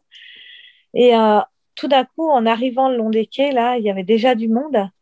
Et alors, à peine en franchissant un pont qui est encore loin du départ, parce qu'après, de l'arrivée, parce qu'après, on, franchit plusieurs rues, et il y avait une haie compacte de gens qui, qui me tapaient dans la main, qui souriaient. Et, ah, c'était incroyable. Je m'y attendais pas en fait. Je pensais pas qu'il y aurait autant de monde. J'avais vu des images de l'arrivée, mais justement à l'arrivée, on filme que l'arrivée. Bah oui. Et en fait, là, sur, euh, je sais pas combien, peut-être 500 mètres, il y avait du monde euh, compact et, et c'était incroyable. Et là, je me suis dit, ouais, il faut profiter. Ouais. C'est merveilleux en fait. Euh. et, aussi, il y avait aussi le fait à l'arrivée de enfin pouvoir s'arrêter. Quoi. Et ça, c'était quand même une joie. Et donc, euh, après, c'était super. Euh, il y avait qui m'a, Ludovic Pomeray qui m'avait attendu. Euh. et en fait, ce qui était marrant, c'est que moi, j'avais pas eu de renseignements sur la course homme. Et donc, je savais pas du tout que Ludo avait gagné, en fait. Et c'est là, en le voyant à l'arrivée, que j'ai compris. Et j'ai trouvé ça fou, ouais, tellement fou. Parce qu'il est, Ludovic, c'est vraiment quelqu'un, il a à peu près le même âge que moi. Il a, il a aussi des enfants, il, a aussi, il travaille à plein temps. Euh, et puis surtout, c'est quelqu'un d'incroyable. Hein, il a énormément d'humour, il est très drôle, euh, il est très gentil. Euh, vraiment, c'est quelqu'un de remarquable. Et alors de voir qu'il avait gagné, quoi, ça, ça m'a vraiment fait plaisir puis on était de la même équipe. Et euh, donc ça, c'était un, un, grand, grand moment. Par contre, Ouais. après, euh, ben, c'est fou d'ailleurs euh, les limites du corps parce que quand on arrive, euh, quoi, j'étais hyper contente et après je me suis assise un moment et après j'arrivais plus à me relever, Ah oui. Plus du tout. ouais. J'avais les jambes bloquées en position pliée en fait et, et on a dû me porter pour m'amener au contrôle antidopage. Ben, mon mari m'a porté parce que j'arrivais plus. Et même, euh, il y avait un journaliste qui essayait de me poser des questions, qui essayait de m'interviewer. Plus c'était en, en anglais, mais même ça aurait été en français, ça aurait été pareil. Euh, et j'étais pas capable de l'écouter, en fait, de me concentrer sur les questions, euh, de formuler un- une phrase cohérente. J'étais trop, trop fatiguée, en fait. Je pense que c'est Et- comprenable après des vingtaines d'heures Ah, d'efforts. Je veux dire, c'est, Ouais, énorme. je suppose que ça, ça joue aussi, comme tu dis, quand, quand il reste une quarantaine de kilomètres puis tu as une heure d'avance, c'est pas gagné, mais mentalement, il doit avoir un stress de moins. Ah, tu disais de Rory Bozio qui arrivait là avec deux heures d'avance. Toi, tu es passé là avec euh, quelques minutes Ah, sur Andrea. Ça, devait, ça doit jouer aussi sur le, oui, Ah, physiquement, mais mentalement, d'avoir tout le temps être en train de regarder derrière. Ah, c'est horrible. Ah bah, je me rappelle notamment à Valorcine, moi j'avais toujours prévu, euh, parce qu'en fait à Valorcine, il y avait mon mari qui m'attendait, il y avait des, des copains, et puis euh, il y avait évidemment la, Clément qui me faisait l'assistance, quoi. Il y avait un petit peu de monde. Et j'avais toujours prévu, je m'étais dit, ben voilà, quand j'arriverai à Valorcine, je prendrai le temps, euh, je, me ravitaillerai paisiblement. Je me voyais sur mon petit siège à me reposer euh, avant l'ascension finale. Et là, je suis arrivée à Valorcine, euh, j'ai attrapé les flasques et je suis repartie direct, quoi. Je me suis même pas accordé le droit de me, de me reposer. Et, euh, et là, c'était dur. Là, je, je me suis dit, mais c'est c'est inhumain, quoi. Je, je, je peux même pas, je- pour 20 24 heures, j'ai même pas le droit de m'asseoir 5 minutes. C'est- pas possible, quoi. Et, euh, et là, je me rappelle qu'il y avait un gars euh, qui nous suivait, je sais plus si c'était à pied ou à vélo.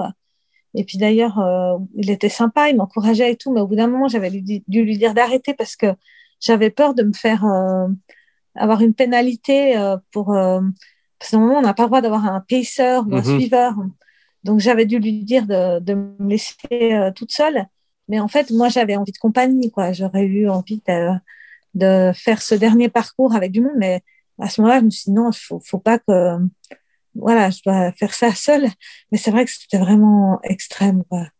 Et quand je suis arrivée en haut, c'est un peu technique, hein. Et il y a, en fait, on arrive à la tête au vent et là, il y a une soi-disant, un, un espèce de morceau de plat descendant euh, qui va à, à la flégère. Mais il y a plein de cailloux. Mais normalement, j'adore ce terrain. Mais là, j'étais même plus capable de courir. Je faisais de la, de la marche, en fait. Et là, je me suis dit, mais mon Dieu, c'est pas à ce rythme-là, on voit Chamonix en bas. Et on se dit, C'est mon encore Dieu, loin. mais- ah, on aimerait tellement y être, quoi. Et là, je- en fait, je me préparais psychologiquement. Je me disais, en descente, il va falloir euh, ignorer la douleur et, et- et me défoncer les jambes pour y aller. Et, et c'est vraiment, quand on a aussi mal aux jambes et qu'on qu'on essaie de courir, c'est une torture, en fait. Ah non, c'est clair. C'est le, le corps qui t'envoie tous les signaux possibles, inimaginables Ouais. d'arrêter. Puis il faut avoir la force Ouais. mentale de, de continuer. C'est quoi, selon toi, tes forces, justement? Je pense que c'est. En fait, quand je faisais du kayak, j'étais déjà connue euh, pour ma volonté. J'avais des conditions d'entraînement pourries. euh, j'a- j'avais rien pour moi, mais j'avais euh, j'avais la volonté. Et euh, je pense, ouais, je suis une personnalité comme ça. J'ai une volonté énorme. Alors des fois, ça a pu me perdre aussi. Je pense que des fois, c'est ça qui mène au surentraînement. C'est de vouloir trop, trop bien, et peut-être pas s'accorder du repos, pas être indulgent avec soi-même. C'est pas génial non plus, hein. Mais dans les dans les ultras, c'est à la volonté, c'est-à-dire serrer les dents, ne pas trop s'écouter. Bah là, il fallait pas que je m'écoute. C'est clair que si je m'étais écoutée, je serais restée sur mon caillou à, à la folie. hein. Euh, mais c'est vrai que euh, ouais, il faut vraiment. Là, là, c'était uniquement le, but, quoi. C'était dire, euh, je, veux gagner et, et je veux pas m'arrêter avant d'avoir gagné. Et c'est vrai que ça m'a beaucoup aidé parce que les gens qui me disaient, euh, fais-toi plaisir. Mais déjà avant le départ, je savais aussi. Enfin, le plaisir, il est rétrospectif. C'est sûr quand j'y pense maintenant, je me dis, ah, c'était génial. J'écoutais ma musique dans la nuit. euh, J'étais en tête, on m'a- on m'acclamait, etc. C'est des, des petites joies rétrospectives. Mais en fait, sur le moment, euh, c'est quand même dur. hein. Euh, je pense que ceux qui s'éclatent tout le long d'un ultra, bah, ils sont vraiment très forts parce que sinon, c'est vraiment beaucoup de souffrance. C'est de savoir, je pense, euh, vivre avec la souffrance. C'est pas, euh, Ouais, pas de trouver ouais. les moyens pour euh, la, la diminuer ou l'enlever, la souffrance. Je pense que c'est d'apprendre à, à vivre Ouais. avec, à, surfer sur cette souffrance-là, puis de voir Ouais. comment on peut continuer d'avancer malgré tous les signaux euh, qui disent d'arrêter. hein. Ouais, c'est ça. hein. Mais je pense que c'est pour ça que les trail courts, c'est vraiment pour les très bons coureurs, les cours rapides, etc. Et, et l'ultra, c'est plus, euh, bah, faut sûrement, c'est mieux d'être bon coureur aussi, mais, mais euh, en plus, il faut avoir cette, euh, euh, cette résistance à la souffrance. Mais bon, moi encore, je, je, je dirais que je suis pas un cas extrême. Euh, les gens qui font des, des choses beaucoup plus longues, comme le tort des géants, etc pour moi, c'est des surhommes parce que là, c'est encore vraiment autre chose. Après, il y a le manque de sommeil. Euh, euh, moi, je ne sais pas si je serais capable. Moi, ma volonté, elle a quand même des limites. Hein. Je ne Mm. sais pas si je serais capable de faire des efforts qui durent euh, 3, 4, 5 jours. Ça me paraît vraiment euh, encore une autre dimension là. Est-ce que c'est quelque chose que, que tu as en tête pour le futur moyen-long terme, ces longues distances-là, ces 200 miles-là? Je sais pas, parce qu'après, il faut aussi, c'est aussi une logistique incroyable. Mhm. Il faut trouver quelqu'un qui est prêt à faire l'assistance euh, pour euh, plusieurs jours. euh. Ouais, quel- dans l'absolu, oui. Mais euh, ce qui me fait peur, c'est un peu le côté euh, logistique. En fait, moi, c'est un peu malheureux, mais j'ai pas forcément le temps non plus, euh, ni les moyens d'organiser des grosses opérations de ce genre, à me dire, bah voilà, un tour des géants, je pense que ça se prépare des mois à l'avance, aller faire des reconnaissances, avoir une équipe dans un minivan qui prépare les repas, etc. Et moi, je pense que j'ai pas ce type de moyens à ma disposition, en fait. Tu parlais de 2021, le retour sur les courses et tout ça. Qu'est-ce que qu'est-ce que tu as en tête euh, pour la- les prochaines années? De t'éclater euh, positivement, d'avoir du plaisir? Est-ce que tu as, envie de pousser, voir euh, où sont tes limites, puis comment ces limites-là Ouais. se, se comparent à, à l'élite actuelle? Ouais, alors c'est sûr que j'aimerais bien, mais là, là, je vois, euh, il y a quand même des gens euh, très forts. Hein, euh. Là, j'ai vu, il y avait une course aux États-Unis, la Canyon euh, 100. Ouais. Et euh, j'ai vu que les filles qui ont, qui ont été devant, elles allaient vraiment très, très vite. Alors bon, et euh, je pense pas être capable de rivaliser euh, avec ça. Pour l'instant, en fait, je me prends pas trop la tête. Je vais déjà, euh, je vais déjà faire une ou deux courses, un ou deux ultras, voir comment ça va. Et puis, euh, bah, pour les années suivantes, on, on verra. Mais en tout cas, ce que je me suis rendu compte, c'est que le vrai plaisir aussi, je l'ai à, à m'entraîner, à, à faire du sport, à être dehors, à chercher aussi mes limites pour moi-même. Et je pense que même si, par exemple, cette année, euh, c'est pas concluant et que je me dis, bon, tant pis, euh, euh, tant pis, je vais pas forcément continuer en compétition, je continuerai à avoir cette discipline euh, de m'entraîner et, et de faire du sport et d'essayer de me faire des petits challenges pour moi-même. Ça, c'est sûr que je pense que ça fera toujours partie de ma vie. Prendre du plaisir à l'entraînement? Ouais, ouais, ouais. Sans la, sans la pression des dossards Ouais, ou des, des médias, fait, ouais, parce ouais, que, comme tu le disais, je suppose que là, dès que tu vas te commettre à, à une course cette année, peu importe avec l'ambition que tu as, peu importe euh, dans quel contexte, c'est sûr que les, les médias doivent se tourner et faire Oh, oh, Caroline a s'inscrit, euh, on va essayer de lui parler. tu sais. Alors que je suppose que juste de pouvoir prendre du plaisir à l'entraînement, euh, Ouais, c'est cool. Ouais, moi je trouve j'aime bien j'aime bien courir, faire du vélo et donc euh, en fait euh, je vais en faire des courses puis on, on verra. Mais c'est peut-être pas euh, si important que ça en fait. ben, c'est bien. Je pense que c'est une belle façon de voir les choses. Au nombre d'heures qu'on passe à l'entraînement versus le nombre d'heures qu'on passe en compétition, Ouais, il c'est faut, ça. faut prendre du plaisir dans l'entraînement. là. Ouais, ouais. Il y a beaucoup de gens qui ont vécu, même des gens qui ont des grandes ambitions en course. Mais je pense avec ces deux années de Covid là, euh, il y a beaucoup de gens aussi qui, qui se sont aperçus qu'ils s'éclataient à s'entraîner en fait.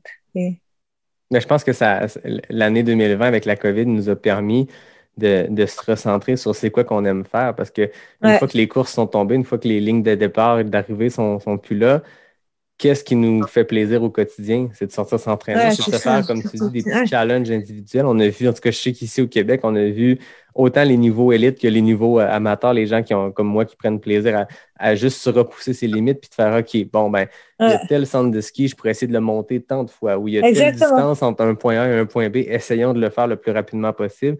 Puis les gens ont pris plaisir, puis on a vu des trucs vraiment créatifs se faire, on a vu des, des Ouais. défis que les gens se sont lancés. Vraiment originaux puis vraiment trippants à regarder. là. Ouais, c'est chouette. Ouais, ouais, cool. Moi, pour terminer, Caroline, j'ai toujours mes questions éclairs NAC. Ah oui. Donc, c'est mon partenaire NAC qui présente euh, ces- cette catégorie de questions. Donc, je t'explique, c'est 10 questions ultra rapides. Donc, deux éléments, il faut répondre le plus rapidement possible. Et il y a des fastest known time, des FKT. Donc, le plus rapide, la femme la plus rapide, c'est Marianne Hogan euh, depuis bientôt une dizaine d'épisodes qui est là en 21 secondes. Donc, c'est très rapide pour 10 questions. Oula, Donc, je sors mon chronomètre c'est pour le plaisir, mais en même temps, je sens que tu as une fibre compétitive. Fait qu'on on va voir comment ça se passe. C'est un effort qui est très court. Hein? On, on compare à un Ça l'impression. Donc, il faut répondre le plus vite possible avec un seul mot alors. Exactement. Tu me dis quand tu es prête, je, je pars le chrono. Allez, je suis prête. Route ou trail?